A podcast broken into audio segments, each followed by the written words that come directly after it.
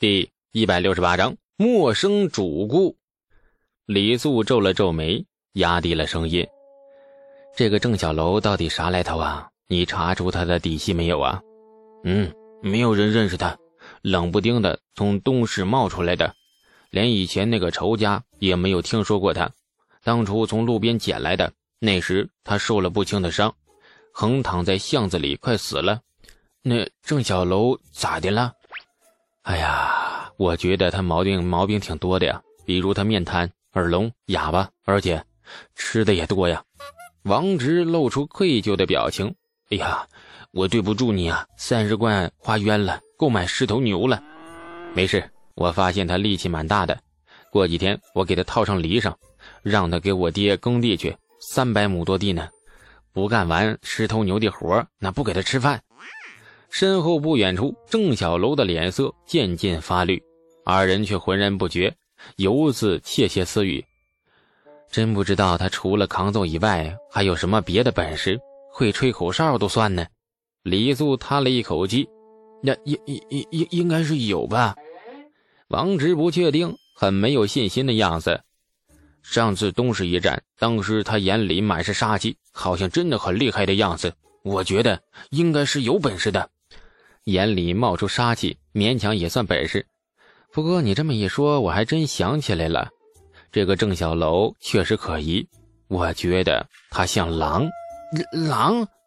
王直扭头看了郑小楼一眼，兴奋的直哆嗦，不知兴奋个啥劲儿。他他有这么厉害吗？对，像狼，像黄鼠狼。前天隔壁石老头来闹，他家有一只鸡，半夜死在了我家院子里。我觉得很有可能是他干的。你们够了！郑小楼忍不下去了。高手终于不再寂寞。我只杀人不杀鸡。二人抬眼看着他，许久，扭过头继续窃窃私语：“他不是黄鼠狼，黄鼠狼不杀人。对，刚才判断有误，他不是黄鼠狼。对，他是成了精的黄鼠狼，不杀鸡，只杀人。”蒙直郑重地下了结论。不过。他好厉害呀！从认识他到现在，今天是他开口说的第三句话。李素想了想，又补充了一条卫生常识：不说话的人容易口臭，这个习惯不好。八卦结束，回家。郑小楼作为贴身护卫，跟在李素身边三个月了，但是李素却一点都看不透他。其实根本就没有时间看透他，这段时间太忙了。从外形来看。郑小楼确实很厉害，身上有一股若隐若现的戾气。李素敢肯定，这家伙一定见过血，至少是每个月都见。嗯啊，这这不是这没这话。哎呀，至于有没有杀过人，那就不清楚了。以前没得罪过人，李素独来独往惯了，有没有护卫根本就不重要。可是自从狠狠得罪过东宫太子之后，李素不得不留几分小心，毕竟命只有一条。穿越者也没有金刚不坏之身，一刀劈过来，普通人该怎么死，他也得怎么死。这也是他嘱咐王直给他找个有本事的人的初衷之一。高手在民间嘛，人多的地方必然有藏龙卧虎之辈。可是李素怎么也看不透郑小楼到底有什么本事。曾经怀着好奇心求了他好几次，请他多少露一手。比如把一根萝卜扔到半空，然后挥剑刷刷刷刷几下，萝卜落下来变成了一碗切成片的萝卜。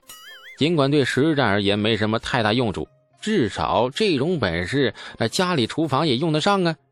然而郑小楼总是一副无比傲娇的样子，说什么他只杀人不卖艺。李素只好悻悻地放弃了刨根问底，似乎再多说一句话。便是不尊重别人的职业，很有罪恶感。一主一顾互相都陌生，这种状态不正常。李素对外人的警觉性很高，除了王家兄弟，他无法将自己的后背毫无防备的亮给一个陌生人，太没有安全感了。而郑小楼经常走在他身后，这个习惯很不好。所以李素决定跟郑小楼开诚布公的谈一谈。增进感情也好，约法三章也罢，那最坏的结果至少是把他喜欢走在别人身后的坏习惯给改过来。李家院子里，郑小楼举着一块一两百斤的大石磨练力气，李素蹲在院子中间的银杏树下，摆出了语重心长的诚恳嘴脸。郑小楼，咱们聊聊怎么样啊？郑小楼举着石磨一上一下，呃，你说，我听。你看啊，你我终日相处，你觉不觉得我们之间需要一点信任呢？啊，不需要。王直说了，有人害你。我便保你周全，三十贯换我三年，三年后我马上走。李素有点不高兴了，啊，才三年，不是终身吗？郑小楼没说话，只斜睨了他一眼，目光无比嫌弃，眼神里透露出诸如“你也不撒泡尿，你照着自己的意思”，令人很恼火。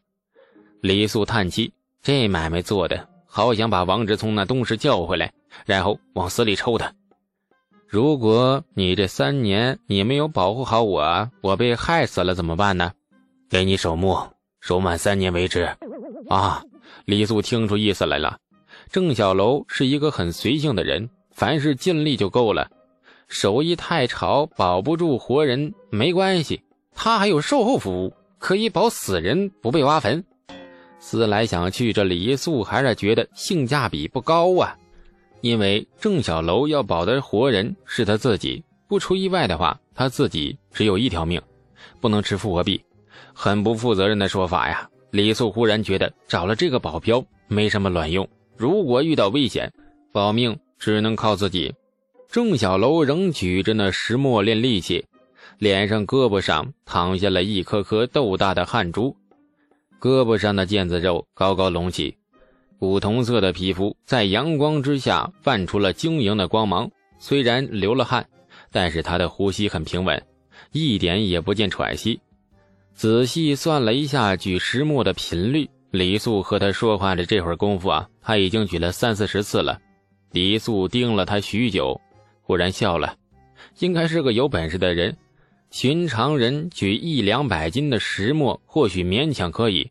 但是要把它上上下下举十几次、几十次，那就有点难了。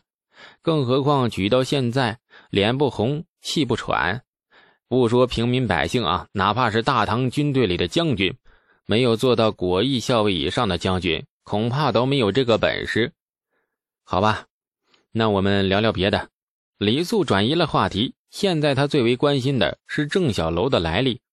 按王直的说法，这家伙是突然从那东市里冒出来的，前不知过去，后不知未来，被人当成了流浪狗似的捡回来，打了一架后，卖出了三十贯的天价。可是人总要有个来历呀，一个来历不明的家伙跟在身边，充当护卫的角色。作为护卫的人，李素能安心吗？郑兄啊，嗯，你比我大，我就叫你郑兄了。李素换上了殷切关怀的嘴脸，家里都还好吧？娶亲了吗？家中几口人呢？听你口音不像是关中人，你家在哪儿啊？郑小楼举着石磨，这次根本就懒得搭理他。等了许久，郑小楼似乎就没有回答问题的打算。李素失望地叹了一口气：“明天把他送到王直那里去吧。一个来历不明的人，纵然本事再高，李素也不敢用。”转过身准备逗动小狗狗时，郑小楼忽然说话了：“听说你很有本事，好像做了很多事情，还被皇帝封了官爵。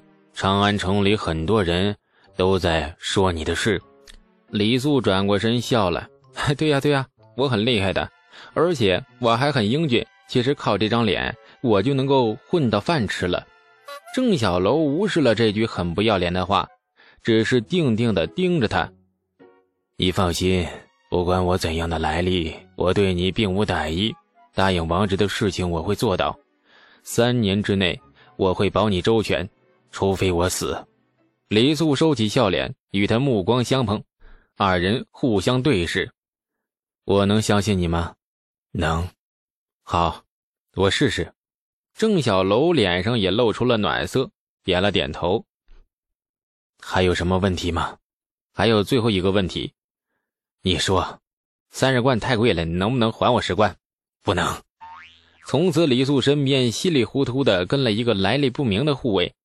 郑小楼不是一个多话的人，寡言少语，神情冷酷。将来娶了婆姨，多半是那种坐上来自己动的那种霸道老公的形象。平日里坐在李家前院，家里下人给他收拾了一间厢房。薛管家本来打算给他房里添置一些摆件，比如屏风、字画、纸笔等等，谁知道郑小楼一概不要。他的房里只有一张床榻。比苦修的老和尚禅房还简陋呢。现在李素外出，已经习惯了郑小楼跟在他自己身后，很不习惯后面有个人总是盯着自己。李素只好强迫自己忍耐，并不是每天忍耐。郑小楼的行踪很神秘，有时候好好的住在家里，忽然间便消失了。过了一两天，他又回到李家，若无其事的在院子里锯石磨。家里那些丑丫鬟见到他那身流着汗的强劲腱子肉，总会脸红心跳的捂着脸偷看。呀，太帅了！这有时候更过分，跟李素走在路上，走着走着便没了踪影，害得李素毛骨悚然，总以为自己招来了一只鬼，然后消失一两天，这只鬼又出现。总之，因为郑小楼这个人，李素最近的心理压力特别大，有精神崩溃的征兆。亲爱的听众朋友们，感谢您的收听。去运用商店下载 Patreon 运用城市，在首页搜索海量有声书，或点击下方链接听更多小说等内容。